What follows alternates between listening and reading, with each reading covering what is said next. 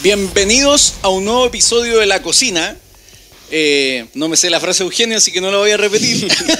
así que bienvenidos a un nuevo episodio, hoy día 12 de julio, eh, de un día a puertas de una nueva lluvia. La lluvia por fin llegó y nos hizo recordar los viejos inviernos acá en Santiago al menos.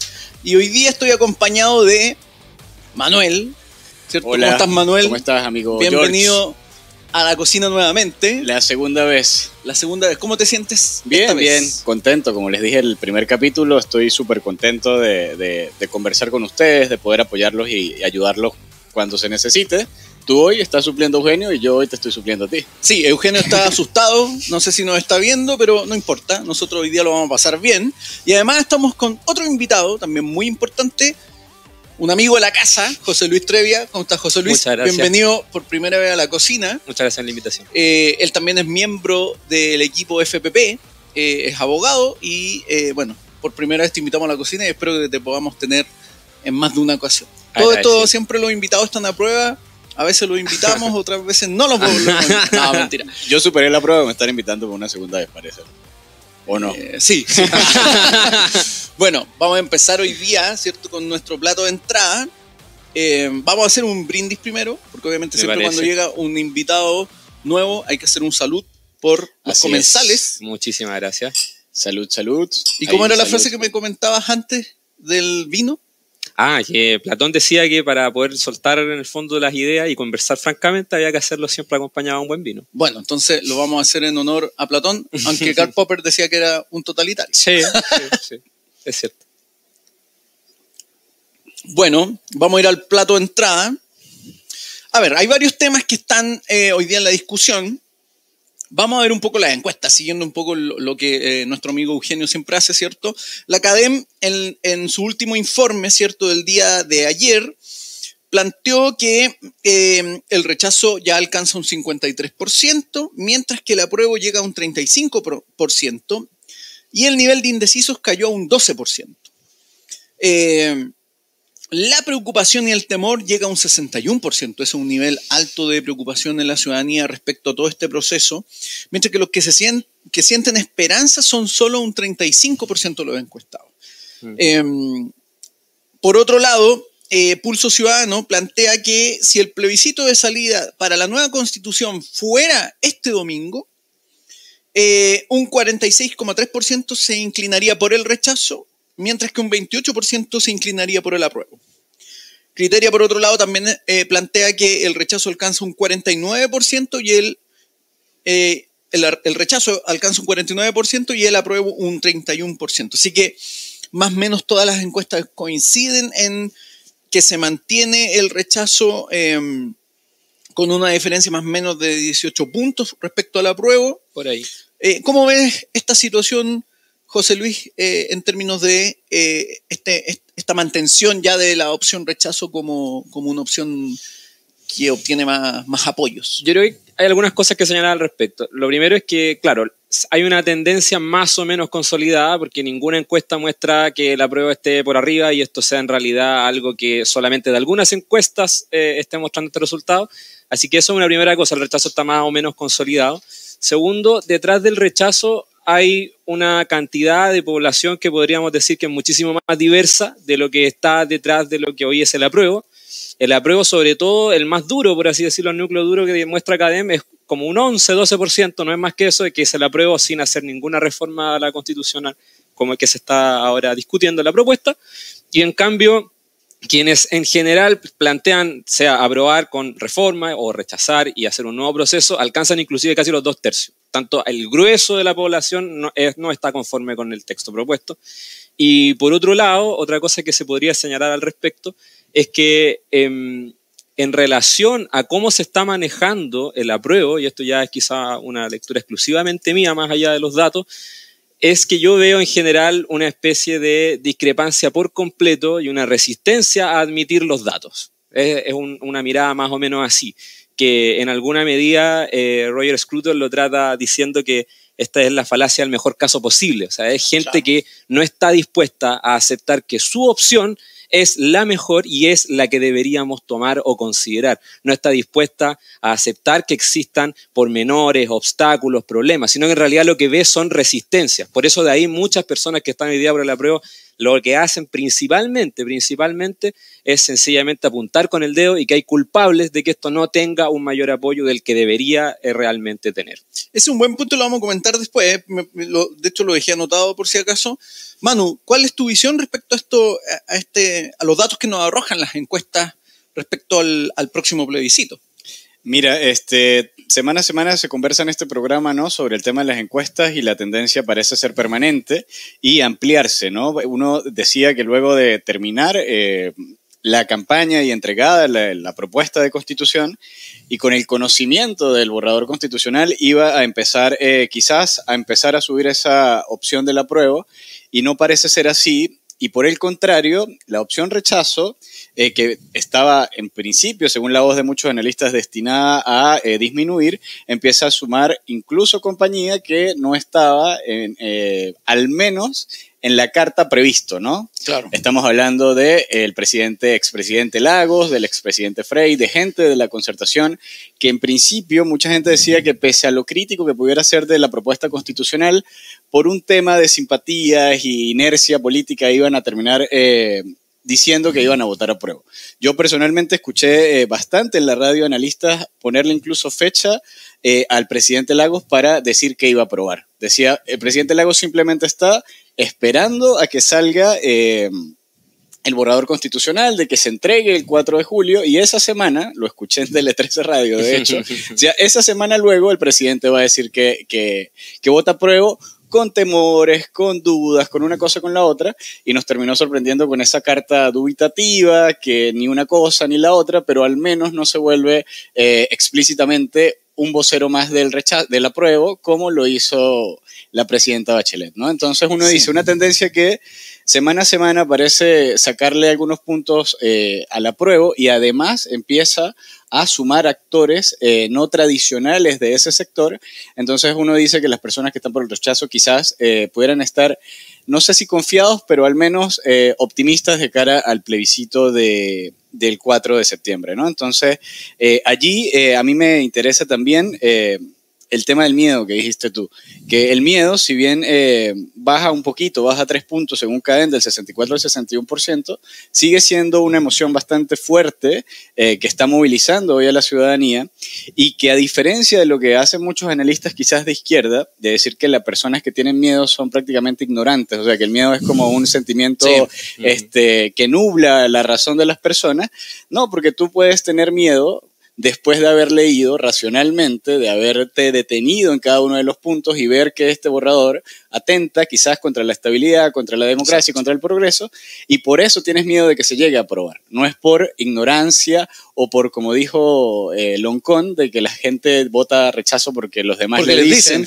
y porque le influyen el miedo, ¿no? Entonces creo que son dos puntos a destacar eh, de este tema que como tú bien dijiste, pues se toca semana a semana aquí en la cocina. ¿no? De, de hecho, a mi parecer, tomando un poco lo que ustedes plantean, eh, primero, tú, José Luis, planteas esta idea de la falacia del mejor caso posible, y no puedo evitar mencionar eh, un programa en, el que estaba eh, el convencional Montero, donde toda su argumentación en favor del borrador de la Constitución estaba ligado con lo que eventualmente prometía la nueva Constitución. que desde la economía eso también se llama la falacia del nirvana, es decir, comparar este vino real con el vino ideal. No, pero es que el vino ideal tiene esto. Y, toda la apelación en ese sentido ha estado centrada en las bondades que tendría en el futuro la aplicación de la Constitución. Y por otro lado, en eh, criticar. Eh, bájale el volumen de tu celular, Manu. en criticar. Estamos en vivo. Estamos en vivo, estamos en vivo man. Eh, en criticar a aquellos que han esbozado críticas. Y como dice Manuel, de alguna forma críticas o la forma de criticar a, que, a los críticos o a los escépticos o a los herejes en este contexto ha sido denostarlos, acusarlos de ignorante, acusarlos de, de miedoso. Matar al mensajero en una parte. Exactamente. Y lo interesante es que, sin embargo, ha empezado a ocurrir que el costo de manifestar la postura del rechazo, eh, ya como que se perdió el miedo a manifestarlo. Eh, días atrás, bueno, tú mencionaste, Manu, la carta de Ricardo Lago, que, hay que decirlo, en la carta, la carta es una sutileza, porque dice una constitución no puede ser partisana. O sea, ya está diciendo que el borrador es partisano, eso está diciendo. Solo así, discutiendo dentro de la constitución y no acerca de ella, los países cambian en el marco de una razonable estabilidad. Y además dice algo importante. Él dice, eh, que si gana el rechazo hay que bajar los quórum para las reformas constitucionales. Pero dice algo más importante respecto al apruebo. Él dice lo siguiente, dice, si gana el apruebo, deben eliminarse la iniciativa parlamentaria en leyes de concurrencia presidencial, hay que reformar el sistema político, que una de las críticas principales que se ha hecho al borrador tiene que ver con el mal diseño del sistema político. Eh, el bicameralismo asimétrico, que es una invención que no existe en ninguna parte del mundo, y corregir el Estado regional. O sea, Lago está diciendo, mira, el diseño que se plantea en este borrador está mal hecho. Y eso es el corazón de una constitución, exactamente. y en el caso de Eduardo Frey, él dice lo siguiente, él dice algo que es muy similar, pero lo, lo plantea más abiertamente. Él dice, el sistema político propuesto no establece un adecuado equilibrio y división de poderes, es decir, vuelve al punto de el bicameralismo asimétrico del sistema político, eh, Crea además una Cámara omnipotente, que sería esta Cámara de Diputados, y está expuesto a que una mayoría ocasional controle la presidencia y la Cámara política. Es decir, está advirtiendo que el diseño, una vez más, el diseño político, el cómo se está estableciendo el, el marco político de poder, está mal hecho. Y esto es interesante porque a partir de eso hay, una división dentro de la concertación. No sé si han visto esto, hay una división entre exministros que aprueban y exministros que rechazan. Entre eso, por ejemplo, está Andrés Velasco, ¿cierto? Exministro de Hacienda de Michelle Bachelet. Está también el exdirector del Museo de la Memoria, Ricardo Brodsky, que también manifestó su opción hacia el rechazo. Y está también el expresidente de Codelco, Oscar, Oscar Landarreche, que también manifestó que va a votar rechazo frente a este, a este borrador constitucional que consideran que está mal hecho. Eh, ¿Qué opinan de eso? Cualquiera de los dos. Eh, no quiero decir tú y tú porque el invitado es una conversación. Yo creo que ahí hay varias cosas que señalan en todo lo que dice, pero eso me recuerda mucho a la discusión de los autoflagelantes y los eh, autocomplacientes de, de, la misma concertación. Exacto. Pero tomando las últimas cosas que estaba diciendo Manuel antes de cerrar con ese punto y volver a lo que dices tú, hay también un cambio de paradigma en la sociedad chilena que valida, por así decirlo, el peso que estas cartas tienen de los expresidentes. Si estuviéramos en el fondo en octubre del 19, esto que dijeron Lagos y que dijo el expresidente Frey da exactamente lo mismo. Pero en alguna medida, y por eso yo hablaba de esto, que en el fondo la institucionalidad chilena de los 30 años y, los presidentes que pasaron se han ido validando con el tiempo eh, a raíz de algo muy contrafáctico. Primero la sociedad lo repudiaba y luego cuando se enfrenta a la amarga grandeza de la política que tenían estos estos grandes eh, expresidentes que lograron sortear la transición, se da cuenta que en realidad no eran tan malos, viendo sobre todo el presente que lleva la sociedad chilena con alta inflación, inseguridad y, y además con la nueva generación a cargo del gobierno, que hoy día tiene una desaprobación gigantesca. Exacto. Cuando ocurre eso, esto en alguna medida tiene mucho más peso que antes y por lo mismo es que los expresidentes pueden mover en alguna medida la aguja y además la gente se siente mucho más validada al situarse en el mismo lado que el expresidente tanto, que el expresidente acá. Creo que eso es una, primera cosa en ese punto. Eh, otra cosa importante es que incluso eh, Gargarela, que es un gran constitucionalista latinoamericano, argentino, que nadie podría tildar de, derecha o algo por el estilo, em, él fue entrevistado en CNN y hay una crítica que él hace muy bien y que se ha leído manososamente por alguien de la, por personas de la prueba. Y creo que en realidad lo que Gargalea está diciendo es que el sistema político chileno que se diseñó en esta propuesta está tan mal diseñado que no innovó pensando en que quería reformarse o modificarse ciertas cuestiones, sino lo que realmente hizo fue latinoamericanizarse. O sea, retrotraernos y llevarnos en el fondo a un presidente muy fuerte que si conquista la Cámara Política, que es algo más o menos evidente con el sistema electoral y político diseñado, que le quita, por así decirlo, los grandes contrapesos que tenían, una Corte Constitucional, un Poder Judicial independiente, una segunda Cámara Revisora con grandes atribuciones y que estuviera con una elección distinta a la de la Cámara Política y el presidente, todas esas otras cosas, como se quitan, en alguna medida tiene la cancha abierta y descubierta para hacer y deshacer lo que estime conveniente. Creo que esa es una crítica muy fuerte. Inclusive yo, que fui alumno de Cristian Viera, convencional constituyente, a cargo del Poder Judicial y, y, otras cosas más en la convención, lo que siempre enseñaba Viera es que la parte esencial de la Constitución era la sala de máquinas. Y eso hoy día es un completo desastre. Así, es, así es, y, uno se pone a leer la Carta de Lagos, eh, Jorge, y hace como el esbozo de qué tenemos que hacer si gana el rechazo, qué se tiene que hacer si gana el apruebo, ¿no? Y ahí la pregunta es, ¿qué tan dificultoso es hacer lo que Lagos eh, escribe si gana el apruebo y qué tan difícil es si gana el rechazo, ¿no? Porque lo que decía José Luis, la gran mayoría, el gran consenso nacional, lo hablamos también la última vez, eh, en el país es que esta constitución no da para ser la carta magna que va a regir el destino del país y hay que cambiarla, ¿no?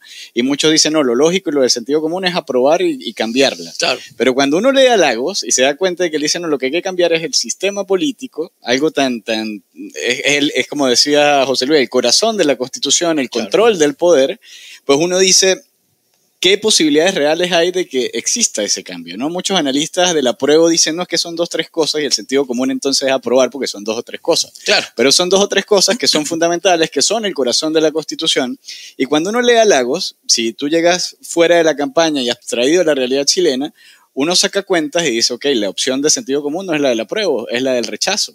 Rechazamos y hacemos una nueva constitución bajo eh, estas líneas eh, eh, constitucionales que pone Lagos, que muchas están en el compromiso de Chile Vamos. derechos sociales, Estado social de derecho, inclusión, profundización de los derechos e igualdad, incluso economía social de mercado, habla Chile Vamos. Entonces uno se pone a sacar cuentas y en este escenario parece mucho más fácil reformar la constitución, porque además hay una fuerza abierta eh, con el plebiscito de inicio, hay un mandato nacional a cambiar la constitución vigente, que por más de que gane el rechazo, la derecha no está en posición ninguna, como dice la izquierda, de cerrarse a cualquiera de los cambios y decir, mira, ya ganó el rechazo y esto deja de ser tema y vamos a empezar eh, a preocuparnos por otras cosas y la constitución es la eh, constitución del 2005. Eh, no parece tan sencillo. Ahora, ¿qué parece difícil también? Que gane el apruebo y que la gente que dice que no quiere este sistema político y que no quiere este presidencialismo atenuado, bicameralismo asimétrico, empieza a decir, ok, vamos a cambiar eso, vamos a cambiar el tema de eh, los pueblos originarios, o sea, con qué posibilidades reales, porque la gente vota un texto completo y después tú como, como coalición política vas a decir, no, ok, ganó el apruebo, yo mañana en el Congreso empiezo a debatir el cambio de los derechos de los pueblos originarios, o sea, se te va a venir el país encima, entonces eh, es un complejo que yo creo que es falso y es cuestión de la gente que va por el rechazo eh, empezar a desmontar esos argumentos, porque cuando tú empiezas a, sacarles las capas, te encuentras que muchos son falaces. Es mucho más fácil rechazar y atender un mandato que está y que no se termina con el rechazo, que aprobar y empezar a cambiar algo según qué. Se va a atrever Boric y, la gente de la prueba a decir que van a cambiar y se van, van a hacer el mismo compromiso que Chile Vamos. Difícil está. Entonces ahí, para terminar, recalcar las dos o tres, cuatro cosas que dice la izquierda que hay que cambiar no son dos o tres, cuatro cosas accesorias, son cosas importantes, son cosas eh, del corazón de la Constitución y que merecen, evidentemente, que mucha gente tenga celos y serias dudas sobre lo beneficioso que puede ser la Constitución para el país. De hecho, un, eh, poco tomando lo que, lo, que, lo que dice José Luis, tiene que ver con la estructura de la sala de máquinas de, de este diseño. Por lo tanto, si uno hace la comparación a nivel de sala de máquinas entre la constitución vigente y la que se plantea, claramente hay un mayor riesgo en la propuesta de nueva constitución por su mal diseño Totalmente. que eh, establecer una reforma a partir del marco vigente. Entonces, claramente acá hay un tema y volvemos al punto de lo que tú decías con respecto al, mejor caso posible, y que Manu yo creo que lo explicó muy bien en términos de, ok, vamos a establecer esta eh, especie de constitución utópica y luego, bueno, ¿qué, cambiamos? Exacto. ¿Qué es lo que hay que corregir? Eh, y, ahí entra un poco la postura de, ok, eh, eh, aprobar para reformar, pero ¿qué es lo que se quiere reformar? Porque no tiene mucho sentido aprobar si ya consideras que hay que reformar. ¿Y qué es lo que va a reformar? Que además si hay sectores que no lo dicen, pero está todo esto tras bambalina en el fondo, hay sectores de la prueba que se identifican, pero a rajatabla con lo que se está discutiendo, porque sencillamente eso es parte de una determinada identificación ideológica y que inclusive tiene muchos más ribetes de programa de gobierno que de constitución. Por tanto, modificar algo de lo que yo no quiero, porque yo lo estaría proponiendo si hoy día estuviera con la posibilidad de hacerlo, es profundamente ilógico. Entonces, eh, en eso también hay algo que hay un conflicto de interés marcado. O sea, la coalición de Gabriel Boric no va a hacer reformas a algo que cree que es lo mejor que, podría estar. Entonces, por lo mismo, esto es un contrasentido en ese punto. Y los otros dos sectores no tienen ni los votos suficientes para poder hacer esto sin eh, recurrir a ellos, porque tendrían que sumar prácticamente los dos tercios, que es algo muy difícil para poder saltarse el plebiscito. Y si lo quisieran reformar, sería con cuatro séptimos, y luego tendrían, porque normalmente las cosas que se van a reformar son las más sensibles, tendrían por tanto que ir a un plebiscito, y si tocan cuestiones indígenas, y si tocan sobre todo lo que hoy día va a estar en discusión, que es la afectación de sus derechos, que obviamente todo lo que está allí son prácticamente derechos de ellos. Entonces, cualquier cosa que toque a pueblos originarios o indígenas va a tener que hacer eh, llevado a consulta. Entonces, la barrera para modificar la constitución o la propuesta de nueva constitución es gigantesca comparado con la propuesta de bajar los quórums de cuatro séptimos de la constitución actual. Entonces, ahí en ese camino, evidentemente que hay alguien que no quiere que esto se revele o que se dé cuenta porque sencillamente tiene una identificación ideológica con la propuesta. O sea, digámoslo, Manu, dale. No, que hay, un tema, ¿no? Que uno, uno también escucha mucho. Dicen, no le creemos a la derecha, dicen, ¿no? Pero la derecha tuvo al menos la tarea de generar un compromiso y de firmarlo, pero uno pudiera irse al otro lado y decir, bueno, pero entonces, ¿qué se va a cambiar si se va a aprobar? Porque ustedes dicen, no, vamos a aprobar, pero va a cambiar. Hay que ponerle también la posibilidad al gobierno o a la gente de la prueba que se atrevan a afirmar que realmente es lo que se va a cambiar en caso de aprobar. Y ahí es donde estábamos conversando. Hay una dificultad enorme que no, lo, no, le permite hacerlo. Entonces, es un chantaje bastante feo eso de decir, no le creemos a la derecha, pero ahí hay un compromiso. Y para terminar, una frase que me pareció bastante buena, de lo más destacable de la, de la Carta de Lagos, donde decía que necesitamos una constitución para hablar dentro de ella y no para estar discutiendo sobre ella. Me parece bien importante. Las constituciones definen el marco a partir del cual eh, los países conversan, los países se desarrollan, los países... Eh, echan para adelante, como decimos nosotros en, en, Venezuela. Tomando lo que dicen ustedes, claro, surge la pregunta, tú lo dices muy bien, José Luis, hay alguien que eventualmente aquí quiere aprobar y no quiere cambiar nada, y ese es un actor muy claro, el Partido Comunista. Sí. Y ahí uno puede hacerse la pregunta, ¿le podemos creer a los comunistas? No estuvieron de acuerdo con eh, aprobar el plebiscito de 1988 para, en el fondo, derrocar a Pinochet. No estuvieron de acuerdo con el, acuerdo, que generó todo este proceso. Entonces, en realidad, también háganse cargo de ese punto. Háganse cargo de ese Exactamente. Yo veo que ellos están muy contentos y eso ya me genera mi duda. claro, claro. Vamos a pasar al plato de fondo. Eh, después voy a leer algunos comentarios del público ahí, que la gente va comentando. Parece que mi internet no está muy bueno, pero bueno. El plato de fondo. Fíjense, hace dos semanas atrás eh, se hablaba de categórico rechazo, la categórica negativa del presidente Gabriel Boric a la posibilidad de otorgar un ingreso familiar de emergencia IFE en invierno. Entre otras cosas, el presidente aludía a que implantar un IFE, ¿cierto?, iba a contribuir al contexto inflacionario que hoy día afecta digámoslo honestamente, no solo a Chile, sino que a nivel global, pero que afecta a Chile. Y por lo tanto el presidente planteaba que eso sería irresponsable, ¿cierto? El tratar de plantear una, una especie de cura para una enfermedad, o para abordar o aliviar una enfermedad. Resulta que ahora, el día de ayer, el gobierno anuncia finalmente un IFE de alrededor de 120 mil pesos para casi 7 millones de eh, personas. y medio. Eh, entonces surge la pregunta, ¿ahora ya no es eh, o ya no tiene efectos inflacionarios el IFE? ¿Cómo ven eso? Otra cosa con guitarra, ¿no? La famosa frase que, se popularizó eh, luego de ganar a Boric. Eh, no solo dice que el IFE era inflacionario y luego lo aprueba, sino que también estuvieron siempre en contra de, la focalización y lanzan un IFE focalizado, porque saben que es lo responsable administrativamente. Dentro de lo irresponsable que puede ser quizás lanzar un IFE o seguir inyectando dinero a la economía con eh, la espiral inflacionaria en la que estamos, este, se contradice de dos formas. Primero, el tema que tú decías, de decir que el inflacionario ahora no es inflacionario. Y segundo, los grandes contrincantes, los grandes detractores de la focalización, este, apuestan por eso porque saben que administrar eh, los recursos públicos se trata de eh, la prudencia y no se trata solamente de voluntades. José Luis. Sí, ahí es que ahí, por ejemplo, yo creo que hay dos cosas. En alguna medida eh, se ven, se ven nuevamente y de manera nítida, creo yo, los dos Boric, los el Boric de primera vuelta y el Boric de segunda vuelta, que en alguna medida se contradicen el uno al otro en, las cosas que vamos viendo. Eso es una cosa. Lo segundo, creo yo, es que eh, el ministro Marcel le podría, y todo lo que esperábamos, eso, le podría dar mayor estabilidad económica a este gobierno, pero no contábamos con que el ministro Marcel iba a tener detrás un partido al cual el presidente le otorga tanta preponderancia como el Partido Comunista, que fue el principal ente que articuló este nuevo IFE. Por lo mismo es que el, ministro Marcel en alguna medida cede a esto y trata, yo creo que de, hacer un control de daño, o sea, de minorarlo de la, la, mejor forma posible, porque si hubiese sido por el Partido Comunista, habría sido un IFE por completo, y, similar. Y ojalá lo más pegado posible al, plebiscito. Vamos a ver qué, factor eh, de conexión existe entre uno y el otro, porque si hubiese sido por entregar IFE y luego hacer elecciones, Sebastián Piñera habría... Habría ganado. Ah, claro, en su sector habría ganado la elección pasada. Así que vamos a ver cómo le sale eso, si no es que le sale un tiro por la culata en este sentido.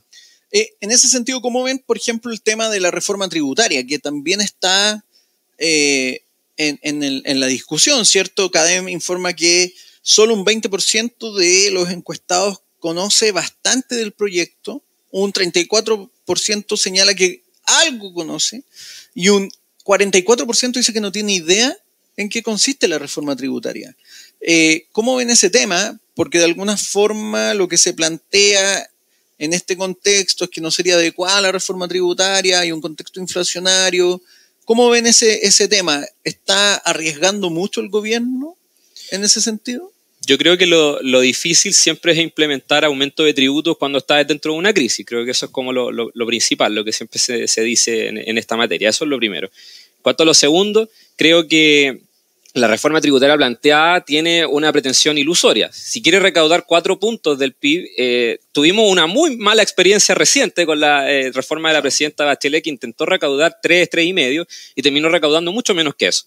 Y, estamos juzgando ahora por los resultados, como él mismo dijo al ministro Arena, que, en realidad cometió un, craso error con todo esto.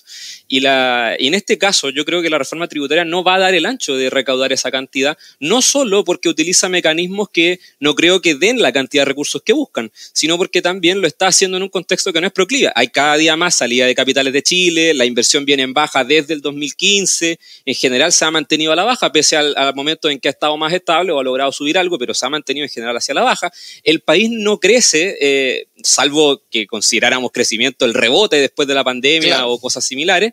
El país no crece desde hace un buen tiempo y eso en general viene demostrándose con, por ejemplo, la caída de los salarios reales de la población del 1.8%. Entonces, hoy día no solo no está la situación proclive, sino que además no creo que logre recaudar lo que se busca asumiendo también que hay impuestos en los cuales en Chile, si queremos compararnos con los países desarrollados, estamos muy lejos todavía. La exención del impuesto a la renta, en la que el 80% de Chile no lo paga, es una comparación pero abismante con el, resto del mundo desarrollado y que yo no creo que se atreva a este gobierno a hacer eso. De partida no está dentro de su reforma tributaria y no lo va a hacer porque sencillamente es un costo político que no quieren pagar. Quieren seguir en el fondo, bajo la lógica latinoamericana y, y todo, lo que, todo lo demás, de que en el fondo siempre se le puede estar sacando más a los ricos para obtener y poder distribuir. Y que con eso es suficiente. Y que con eso basta, cuando eso no es así en ningún caso. Manu, ¿cómo ves tú este, este, esta relación IFE y reforma tributaria en el contexto de inflación? Es que yo, creo que se, vive eh, en una ilusión de que Chile ya creció lo suficiente y que es momento de redistribuir, ¿no? Ese es como el, gran lema bajo el cual se orientan todas estas políticas públicas. Y lo que decía José Luis es preciso, el país no está en una buena situación económica, insisten con una eh, reforma tributaria eh, incluso más radical que la que ya se propuso en el gobierno Bachelet, que muchos economistas, que yo no soy, no soy especialista en, el tema, pero han eh, pues detectado de que se trata o, se trató quizás de una de las causas del que el país se enlenteciera su crecimiento, que tuviera tasas de crecimiento o prácticamente planas, como decías tú, José Luis. Entonces parece a todas luces, cuando uno escucha a los economistas, que son los que saben, de que sigue siendo eh, quizás un insumo más para ahuyentar la inversión, este, para enlentecer la creación de trabajos y por tanto eh, eh, enlentecer también la creación de riqueza en el país. Entonces, lo que se piensa distribuir, ¿qué será? Porque con muy buenas intenciones se está afectando la creación de riqueza material, que es la base de cualquier país para luego pensar cualquier política redistributiva. Ahora veamos el tema desde otra óptica. Los quiero invitar a, otro tema. A propósito del IFE y a propósito de la reforma tributaria, que tiene que ver, fíjense, con algo que ocurrió hace unos días atrás, donde el, eh, un diputado del Partido Socialista, Leonardo Soto, ¿cierto?, subió un video diciendo que él se encontraba en la moneda, reunido con el, eh, equipos del presidente y creo que con el presidente no, no, no lo tengo claro, eh, preparando la campaña de la prueba. Lo que obviamente contraviene eh, el carácter de presidencia que tiene que tener el gobierno respecto al plebiscito. Es decir, el gobierno no puede intervenir en el plebiscito, aunque yo creo que ya lo han hecho, sutilmente y en algunos casos más bien abiertamente. Ahora Contraloría de la República, ¿cierto?, le dio cinco días hábiles al presidente Gabriel Boric para responder respecto a un requerimiento enviado ayer lunes a las Express que solicita detalles de la reunión que sostuvo con la directiva del Partido Socialista el viernes pasado, después de que el diputado de esa colectiva, Leonardo Soto, deslizara que se trataría de una coordinación por el apruebo. ¿Cómo ven esta situación? Ligándolo además con la idea del IFE y todo este, este, este embrollo. ¿Cómo ven este tema? A mí me parece que este es un tema muy, muy importante porque denota eh, y de manera preocupante que el gobierno ya se puso en clave de campaña, no respetando la neutralidad que, se espera del gobierno. José Luis, ¿cómo lo ves eso? Yo lo que siempre pienso es qué hubiese pasado si es que esto lo hubiese hecho el gobierno de Sebastián Piñera. ¿Qué hubiese pasado si hubiese pasado eso? Viendo cómo fue este actual gobierno como oposición. Yo creo que se habría armado un escándalo de proporciones que probablemente van a tener intervenir las urnas, que, qué sé yo, cualquiera de esas exageraciones de las cuales nos vio, nos, tuvo acostumbrado Giorgio Jackson y Camila Vallejo, que hoy día están en la, en, la pole position del gobierno. Eh, eso, eso, es lo primero, y, y me parece que es clave ese punto yo creo que el gobierno transgrede en este caso las normas. Creo que también Contraloría tiene un rol en este caso muy silente, pero si hubiese, insisto, hubiese estado un gobierno distinto, yo creo que incluso habríamos visto una nota de prensa, un punto de prensa del Contralor Jorge Bermúdez, quizás haciéndole notar al presidente de la República que estaba transgrediendo eventualmente este tipo de, de, instructivos. Entonces yo creo que también hay, hay un clima que está mucho más... Eh, tranquilo en ese sentido y, que le está dando eh, el plazo con la mayor tranquilidad del mundo al gobierno para que esto sea así.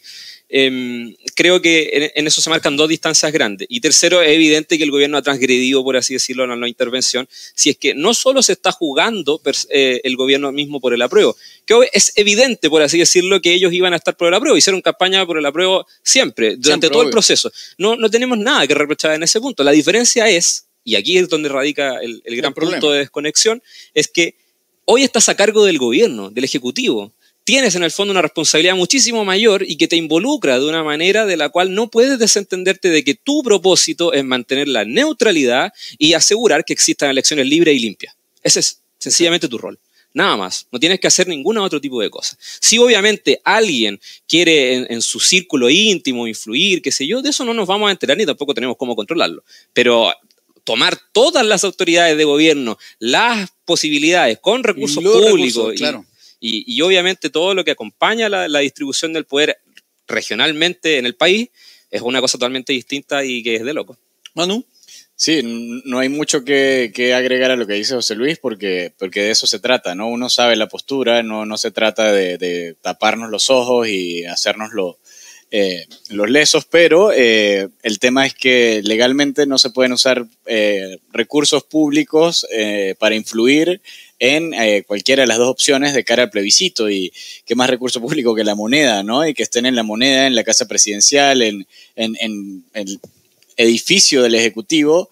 Eh, programando, organizándose, como lo dijo el diputado, y uno ni se explica, ¿no? Porque es una torpeza enorme y, y yo secundo las palabras que una vez dijo Axel en este mismo espacio, de que gracias al cielo eran torpes eh, eh, políticamente, porque con esas ideas tan negativas, si tuvieran eh, inteligencia para aplicar programáticamente cada uno de, de, sus ideas con detalle, pues creo que el resultado sería negativo. Entonces uno debería agradecer la torpeza de esta gente. Camilo Escalona dijo, sí, es que Camilo Escalona dijo, yo no me explico por qué el diputado mandó ese video por Instagram por 30 segundos, como nosotros hacemos los cortos, y uno dice, bueno, gracias al cielo, esa torpeza ha sido quizás la gran protagonista de los primeros meses de gobierno, porque uno se entera de, eh, de las, se le ven claras las costuras al gobierno. Acuérdate de una cosa muy sencilla, en la elección pasada, reciente, y que así hoy día el ministro del Interior decía que el gobierno estaba escondiendo las micros. Algo que nunca se comprobó, nunca fue así y que desde el Ministerio de Transporte siempre se aclaró que en realidad obedecía a otros problemas de que faltaban eh, choferes, porque sencillamente ese rubro hace mucho rato que está despotenciado en, la cantidad de gente que va a trabajar a, ese rubro, pero que no tenía que ver con una manipulación del gobierno o del Ministerio de Transporte de la cantidad de transporte público que había ese día. Si dijeron eso siendo oposición, imagina lo que pueden ser capaces de hacer si es que están hoy día en el gobierno. Bueno, de hecho, yo tengo la duda, yo creo que este tema va a seguir y doy firmado que vamos a seguir hablando de este tema en los próximos episodios de La Cocina, que tiene que ver con esta campaña que anunció el gobierno de el voto informado. ¿Qué es, eso de voto informado? No está claro. Yo me hago la pregunta. Si Camila Vallejo está viendo, coméntelo aquí por, por el YouTube y explíquenos a qué se refiere la campaña, ¿cierto?, del voto informado. Lo que eventualmente el gobierno debería hacer, como dice José Luis, es garantizar que el proceso sea transparente, que sea seguro, que no haya violencia entre las partes. Pero el voto informado es una decisión individual, son los ciudadanos los que tienen que buscar la información y eso ya está disponible a través de Internet eh, y a través de otras instancias. Por lo tanto, a, mí me genera sospecha esta campaña del voto informado porque además anunciaron un despliegue. Un despliegue que, digámoslo en términos muy coloquiales, a mi parecer y en la sospecha máxima, es una pasada de máquina simplemente. Claro. Entonces, tengo mis dudas con la campaña de votar informado. Con el logo. Que quiere hacer el gobierno. Con el logo del borrador, con los el color púrpura. de hecho, de hecho la, misma, la misma plataforma de la convención ya hace un, juicio en ese sentido al decir una constitución justa para Chile. Es decir. Claro, hay un juicio de valor ahí. Hay un juicio a priori implícito, claro. No podemos engañarnos. El mismo presidente días atrás también dijo, bueno, si ustedes quieren votar por una constitución que garantiza derechos sociales o garantizarle el veto a la derecha, eso ya está manifestando una postura demasiado intervencionista, presidente Gabriel Boric. Pero hay que seguir, pese a que es obvio, hay que seguir denunciándolo, hay que seguir exponiendo de que es ilegal. Porque, son intervencionistas, porque, eso es. Exacto, porque después terminamos viendo autobuses con la autobuses del gobierno con logos del, de, de, la prueba y por eso yo creo que hay que seguir exponiendo que eso está mal, pese a que sea obvio, para que no siga ascendiendo la escala de intervención electoral. Que claro, porque a ver, si nosotros bajamos la guardia, si los ciudadanos bajan la guardia, porque ningún gobierno tiene que intervenir de esta forma en una democracia. En una democracia decente no debería ocurrir esto, ¿cierto? Eh, Manuel viene de Venezuela y el otro día vimos en la noticia que en un desfile militar había uno de estos gigantes, así como una especie de muñeco gigante del super bigote, no sé cuánto, que es un intervencionismo, es una oda, ¿cierto?, a Nicolás Maduro. El día, el día que se celebraba la independencia, la firma del acta de independencia nacional, que es el 5 de julio, que es como decir el 18 de septiembre, o sea, una fecha sople, Claro, es como que en el, en el desfile de las fiestas patrias este 18 hagan un gigante de lana de Boric y lo hagan circular. O, llamarle, o llamarle entrevistas a esos live que hace con la ministra Vallejo, que, de hecho Carlos Peña recordó el aló presidente, de Hugo Chávez. O la mañanera de, de, Manuel, de Manuel López Obrador. Hay varias cosas que están copiando y que sabemos que son populistas y son demagógicas, así que mejor no sigan con eso. Eh, vamos a otro punto, eh, porque me está llamando, me está mandando un mensaje Eugenio que me estoy pasando los tiempos, no mentira. eh, Chile Vamos y su compromiso para una nueva constitución. Enviaron una carta donde hay 10 puntos a con los cuales Chile Vamos se compromete para hacer una nueva constitución o una reforma constitucional.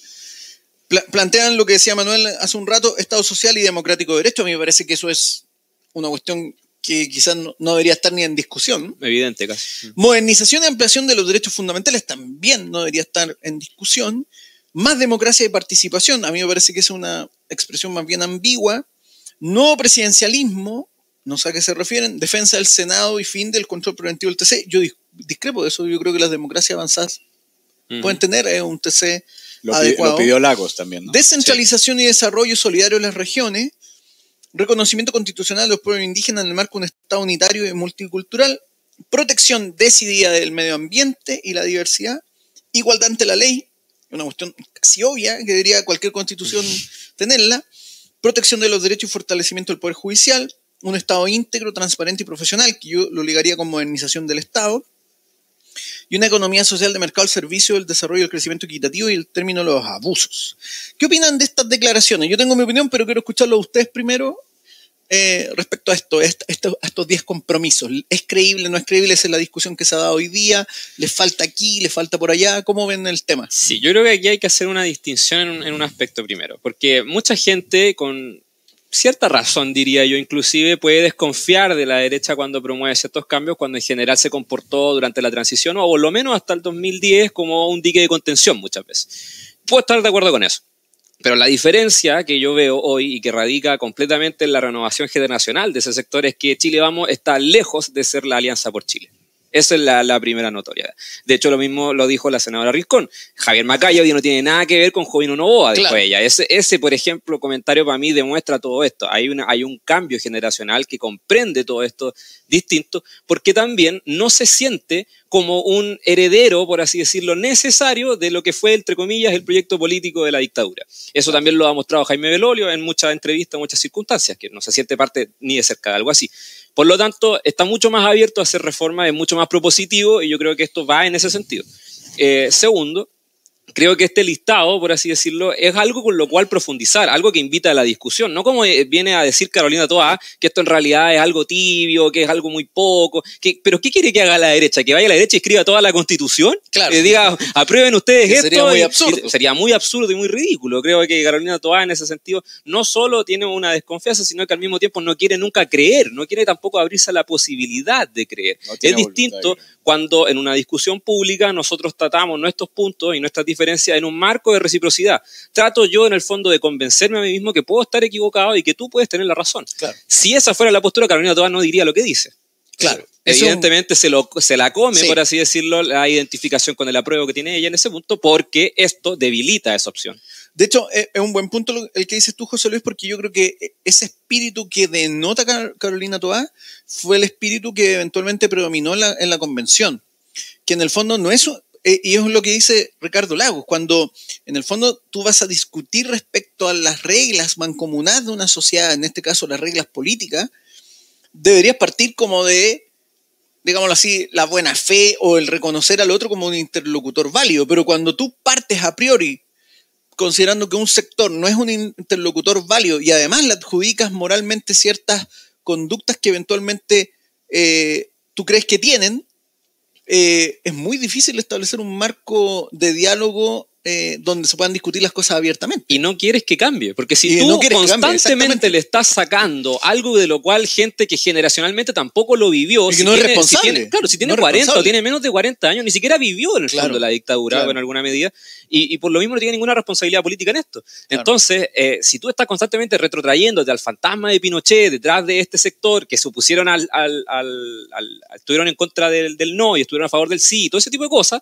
en el fondo lo que tú quieres hacer es que el escenario no cambie porque te beneficia. Claro, Carolina, Carolina no sé si dijo que Macaya votó a favor del, del sí en el 88, sería muy Claro, absurdo. absurdo, Pero es como un poco esbozar esa idea al final, endilgarle algo que probablemente un sujeto que era un niño en esa época. Es, es muy absurdo. Pero Carolina Toa es una persona que nunca se va a convencer definitivamente y hoy escuché de que alguien como validándola como vocera indicada del apruebo porque tenía una línea discursiva que era efectiva, por así decirlo, ¿no? Y uno dice, mira, poner de ejemplo a alguien que yo las últimas semanas, dos semanas he escuchado bastante bien en radio y que tiene quizás dos líneas discursivas. La primera es, es de sentido común aprobar para reformar. Ese es el sentido común, es decir, todo lo que está en contra o, o, votando no es de distinto a la prueba, está fuera del sentido común. Y segundo, diciendo que la gente que vota por rechazo, como no lo hace por sentido común, lo hace por miedo. En estos días le increparon en uno de los programas y le dijeron, pero tú crees que por qué gente de derecha, de centro, de centro izquierda, formada, educada, por qué el 62% del país está en contra? Y literal dijo por miedo. Entonces es una negación absoluta de la persona que piensa distinto, porque entonces la única manera de que esta señora convenza a los del rechazo es quitarles el miedo que tienen infundado, no razonado, etc. Entonces uno dice, esa va a ser la línea, no sé qué tan efectiva sea, como digo, ojalá sigan siendo tan torpes incluso en eso, pero evidentemente no van a, poder conversar con alguien si tú dices, no tiene sentido común lo que tú estás diciendo y aparte estás lleno de miedo, tienes que quitarte ese miedo y luego conversamos. Esa es la lógica. Claro, yo, yo aquí lo que veo es que es una conducta muy propia, no de una razonabilidad política, sino más bien de lo que podríamos definir como una feligresía religiosa decir, el que tú no, ¿cómo no te convences? ¿Cómo tú no asumes esta verdad revelada? Eh, ¿Cómo no asumes que este proyecto nos lleva al Edén? Eh, y por lo tanto eres un hereje o eres un, alienado, como dijo una profesora Lusach, ¿cierto? De filosofía. Eh, y resulta que acá hay un problema que tiene que ver con que los críticos al documento en sí, porque es un punto clave y que yo me he fijado, es que todos los que defienden el apruebo tal como decías tú, José Luis, se dedican más bien a denostar a los, a los, a los escépticos, a los que están indecisos, a los críticos, más que defender el texto en sí. No lo defienden en sí, defienden lo que eventualmente podría generar, eh, y, y, ahí está el argumento, bueno, pero es que todo queda abierto a la ley. La ley lo va a solucionar.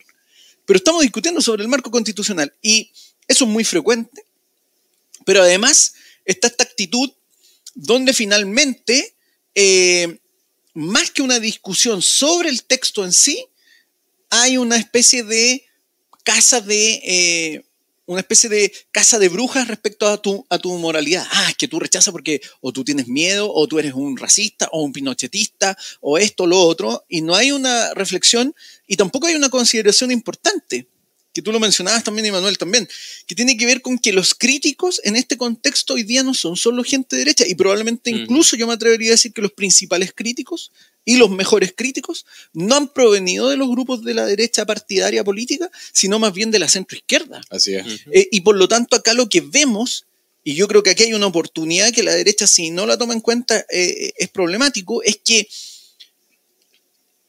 en paralelo a la idea de de esta constitución, llamémoslo así, indigenista, eh, eh, decolonial, eh, interseccional, yo creo que está creciendo, se está desarrollando lo que uno podría llamar como un bloque que no es solo de derecha, sino que implica a la gente de la centroizquierda, que podría, podría o debería asumir la tarea de impulsar una modernización del Estado y un, y un pacto de, de gobernabilidad, un pacto republicano nuevo, y cuando digo republicano no me, refiero, no me refiero al Partido Republicano, sino del concepto de república, eh, en el contexto en el que se hace necesario. Entonces yo creo que aquí también estos ataques van apuntando a eso. Mm. No sé cómo lo ven ustedes. Yo, yo creo que eh, en este contexto yo creo que los partidos de derecha tienen que tomar una posición mucho más clara en sus definiciones para poder, eh, porque al final, en lo personal, y esto pueden ustedes discrepar de mí, pues yo creo que acá hay una contraposición entre lo que ha sido la República, la República chilena, y lo que puede ser la República chilena moderna, eh, con desarrollo, prosperidad, y lo que es más bien una visión antimoderna y anti-ilustrada que está muy visible en muchos aspectos de la propuesta. Sí, yo creo que además también hay otro punto que no se ha discutido un solo punto, creo yo, hasta el momento, de las propuestas que hizo la derecha. Claro. a que alguien diga, no, no, yo estoy en desacuerdo con el Estado democrático, social y derecho. Digan eso y empezamos a discutir. No, nadie ha dicho eso, por o con la economía social de mercado. Claro, discutamos ese punto, por ejemplo. Nadie discute esto, sino que se van por discutir los que firman la carta, que la derecha es un sector aquí, que tienen en el fondo tales fantasmas, que estuvieron en contra del no, cosas por el estilo. Pero no se ha discutido todavía nada en la profundidad de lo que la propuesta señala o de lo que la propuesta podría arribar, por ejemplo. Si esto fuera un marco como base y si pudiera discutir otras cosas, habría evidentemente algo más que decir, pero no se ha dicho absolutamente nada de eso. Y, por otro lado, creo que eh, la izquierda también no le conviene decir eso. Porque a la hora que lo haga, cambia el marco de discusión y pasa por discutir algo que la gente hoy día está valorando más, que es una eventual tercera propuesta. Si eso llegara a pasar, evidentemente que la prueba comienza a perder votos, perder fichas y, en realidad se van quedando cada vez más solos en ese punto. De hecho, ese es un punto, perdón Manu, te paso al tiro la palabra, que tiene que ver con escucharte también a ti. algo que, que, no lo mencioné en las encuestas, pero que salió el día domingo en los programas de discusión, que tiene que ver con que un número importante, un alto porcentaje de personas prefiere que el proyecto constitucional lo desarrolle gente experta, gente que sabe del tema, o sea, la gente ya se aburrió de la tía Pikachu, se aburrió del pelado Bade, se aburrió del otro que vota desde la ducha, porque eso es la verdad de los hechos, no es una campaña del terror, no es fake news, eso es lo que ocurrió. Y por lo tanto la gente lo que espera es que gente idónea desarrolle este documento eh, e increíblemente la ciudadanía comprende y manifiesta que es importante el documento y por lo tanto tiene que hacerlo gente que sabe y no, no cualquiera. Eh, cualquiera. Mm. Más del 70%, 75% creo que era personas. Eso en alguna medida también forma parte del cambio de paradigma que yo estaba diciendo de antes. o sea, hay una restauración, por así decirlo, y valoración de la técnica como antes no ocurría. O sea, el, si esto hubiera pasado de nuevo en la época, por ejemplo, que estábamos en los retiros, a nadie le importaría hoy día lo que dijera el profesor de Derecho Constitucional o, experto en materia constitucional, porque ¿qué me viene a decir es un experto si en realidad lo que tiene que definirlo esto es un representante del pueblo? Sí, es un buen punto, porque de hecho en el contexto, yo me acuerdo en el contexto de la votación para los convencionales, lo, y, se rechazaba la idea de los expertos. Eh, porque, se considera, porque se considera, eh, se considera elitista, oligárquico, porque se considera que era parte de la cocina, pero hoy día vemos, y yo creo que ahí hay un cambio de paradigma, y yo concuerdo contigo en que se comprende que para muchos aspectos de la vida se necesita la expertise. Voy a hacer la analogía y si quieren me critican por la analogía, pero es para que se entienda. Nadie estaría dispuesto a que eh, si está con apendicitis, una vez que llega al quirófano, se plebiscite quien lo opera. ¿Cierto? Uno diría, oye, por favor, opérame el que sabe cirugía, el que estudió cirugía, y no, bueno, como vamos a aplicar aquí todas las, las equidades posibles, vamos a plebiscitar y José Luis te va a operar el que salga, el que, el que, el que salga te opera apendicitis. Nadie aceptaría eso en su sano juicio. Ahora, si no está en su sano juicio, quizás lo acepta, pero lo mismo ocurre cuando se hace una planificación de esta magnitud, ¿cierto? Entonces yo creo que ahí la ciudadanía está mostrando su sano juicio al exigir que al menos quienes redacten esto sean gente que y después, sabe. si al final eso se plebiscita en alguna vía también tiene una revalidación popular al respecto. hay una discusión de la propuesta. Totalmente. Yo, yo, creo que para terminar el tema, cuando insisto con el tema de, querer apropiarse del sentido común, eh, yo creo que lo que no es de sentido común es intentar cambiar una constitución que se fue deslegitimando con el tiempo eh, por distintas eh, personas, de distintas formas, y querer reemplazarla con una que nazca con un nivel de polarización, de desacuerdo, de desintegración social, política, eh, tan grande como la que hay ahora. ¿no? Uno sabe que eh, las grandes constituciones del mundo han eh, partido, las que no se cambian constantemente, parten de acuerdos sociales bastante amplios que permiten, como decía Lagos, poder conversar dentro de la constitución y no sobre ella, conversar todo el tiempo sobre lo bueno o lo mala que es. Entonces yo creo que lo que es de sentido común es que Chile no tenga una constitución que genere tanto desacuerdo en el país, sino que después de pelear tanto, después de pasar tantas cosas, yo creo que lo que merece Chile es una constitución legitimada por el mayor número de chilenos y que sirva como línea guía eh, de orientación para el país de aquí en adelante. Atria y mucha gente de, la constitución del lado de la izquierda dice que es imposible eso de la casa de todos, ¿no? que es imposible volver a sacar el 80% en el, en, en, en, el plebiscito de salida. Eh, pero lo que creo que no debería ser, no sé si posible o imposible, pero no idóneo, es que se apruebe una constitución por muy poco, con mucho miedo, porque incluso gente que pudiera aprobarla está aprobando con un montón de dudas, con un montón de, de cuestionamientos, que yo creo que para terminar el punto es, no es de sentido común que se apruebe con tan poca gente y si se llega a esa poca gente, que esa gente esté eh, en mayor proporción eh, constituida por el miedo, por el temor y por cambios que se tengan que hacer, ¿no? Y Manu, y antes de que pasemos al, al jugo de la semana y el bajativo, tomo un punto que tú mencionas me parece importante porque resultaría el todo paradójico, ¿cierto?, de que de un plebiscito donde se aprueba casi con un 80% cambiar la constitución y luego se termina aprobando una constitución con un porcentaje más bajo, a mí me parece que ahí ya hay un déficit de legitimidad indiscutible. Es decir, algo pasó ahí que, hay que hacerse la pregunta, ¿qué pasó? Claro. Y por lo tanto ya esa constitución parte con un problema de legitimidad Importante. en su base, claro.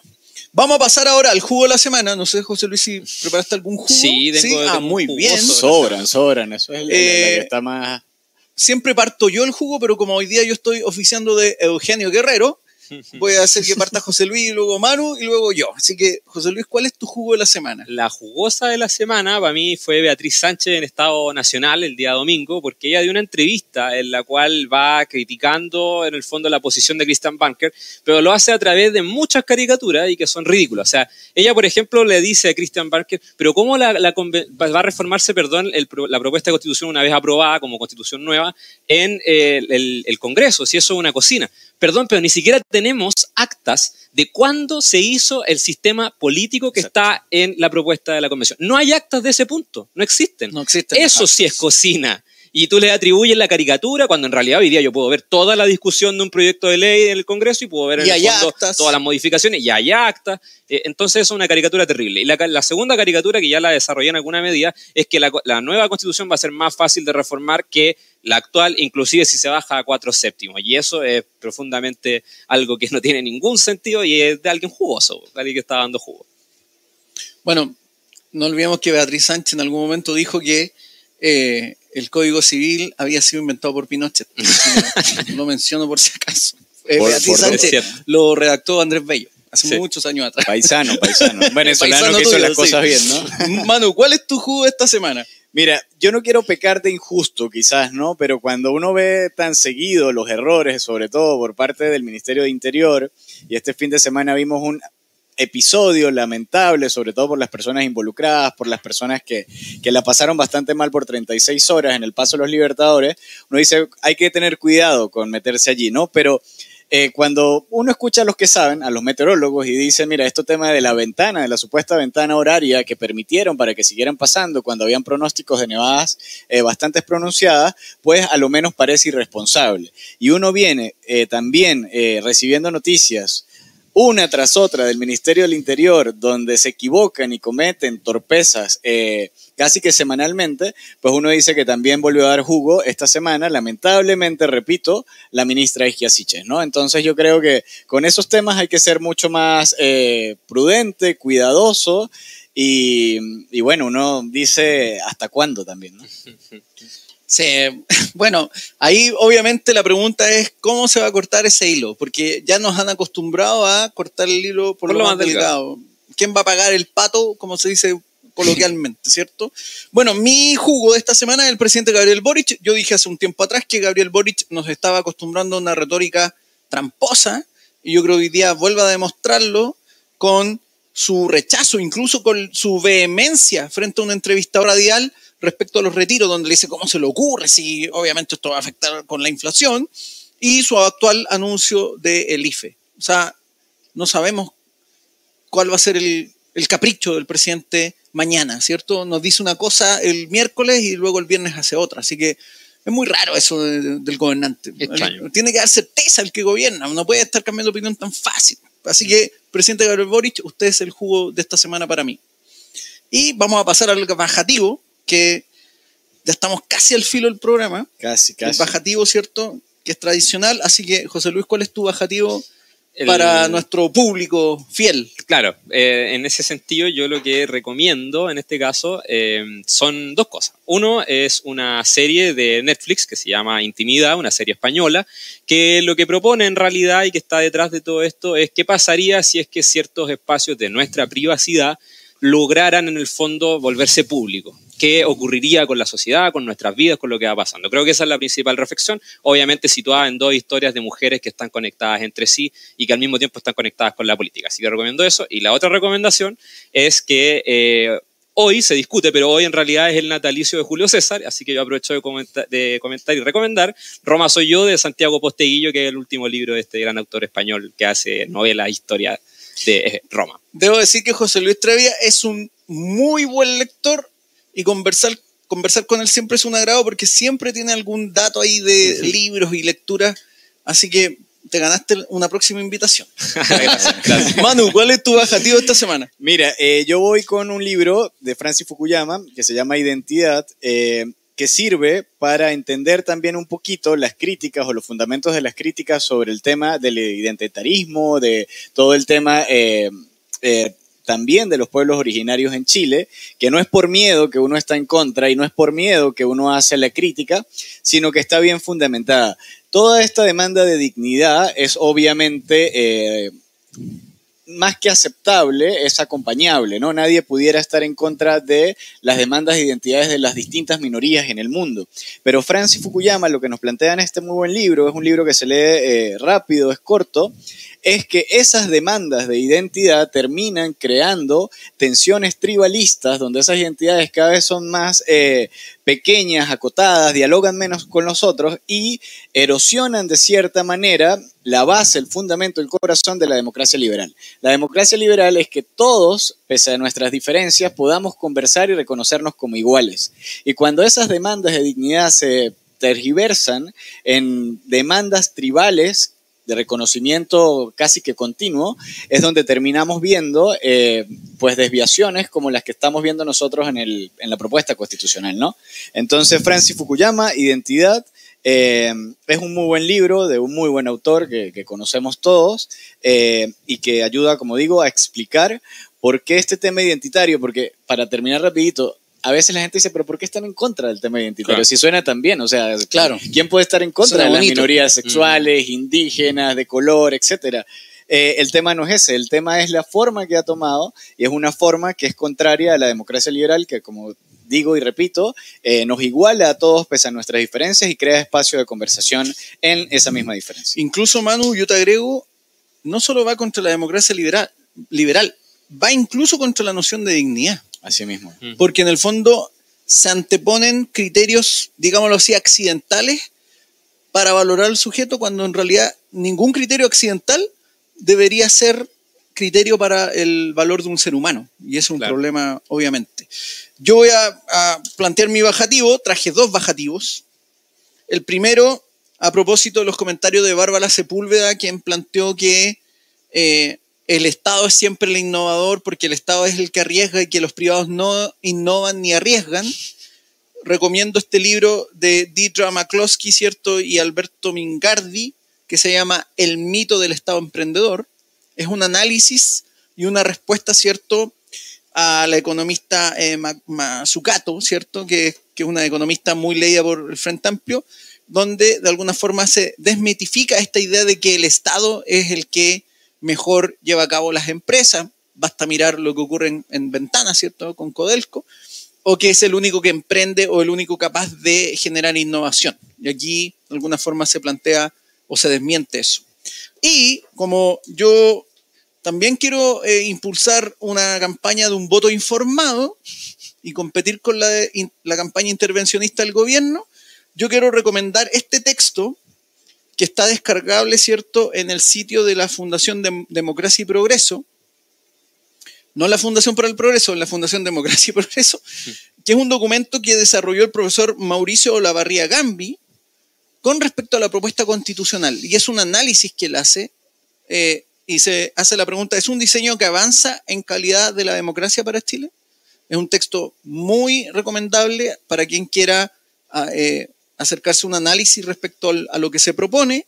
Él es profesor de la Universidad de Santiago y además es doctor en políticas públicas de la Universidad de Maryland. Así que recomiendo este texto al profesor Mauricio Olavarría, que además fue mi profesor eh, en la universidad también. Así que Muy bien. lo recomiendo para que lo lean. Bueno, hemos llegado al final del programa.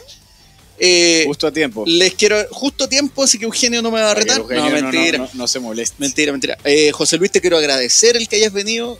me parece, Manu también, el que hayas estado acá conmigo acompañándome. Creo que la conversación estuvo muy interesante.